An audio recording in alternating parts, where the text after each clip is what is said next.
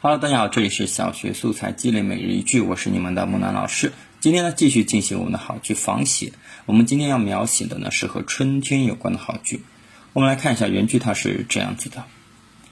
春天不像夏天那样热情奔放，也不像秋天果实累累，给人一种丰收的喜悦，更不像是冬天晶莹剔透。可春天它是温柔的、醉人的，给人以新的开始、新的收获、新的生命、新的希望。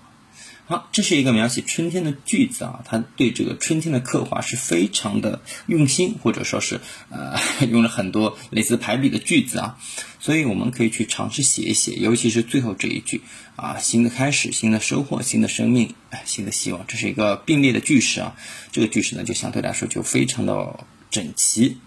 那么这个句子的话，我觉得大概四年级、五年级的孩子去尝试写一写，可能会合适一点啊。那么也可以来看一下木兰老师是怎么对他进行仿写的。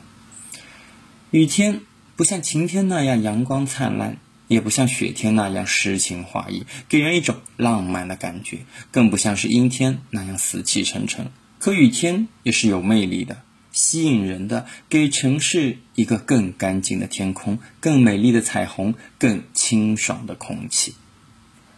好了，我们今天的节目呢就到这里结束了。最后呢，希望大家关注一下我的微信公众号“木兰书院”，我的抖音也是“木兰书院”啊。大家有什么问题或者说有什么想要知道的知识，都是可以给我留言，我都会尽量回复大家的。